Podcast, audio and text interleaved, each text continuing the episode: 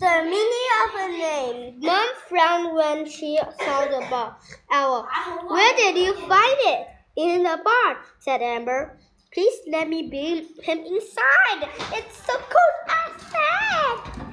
There, out there.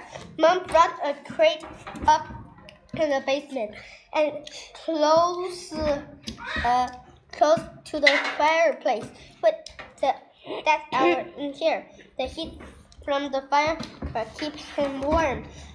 We'll see what your daddy has to say.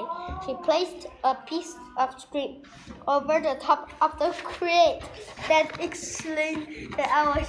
She wore thick gloves to keep his hands safe from the owl's sharp beak. He felt the wing that would not flap.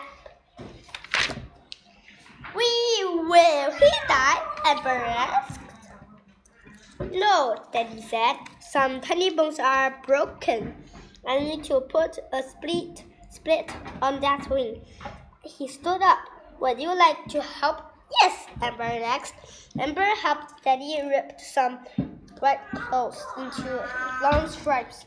Then Amber watched as she used the stripes of clothes to bind the heart wing to the owl body. In, in a week or so, he should be fine. Said. Amber clapped, clapped her hand. Can I keep him for a pet?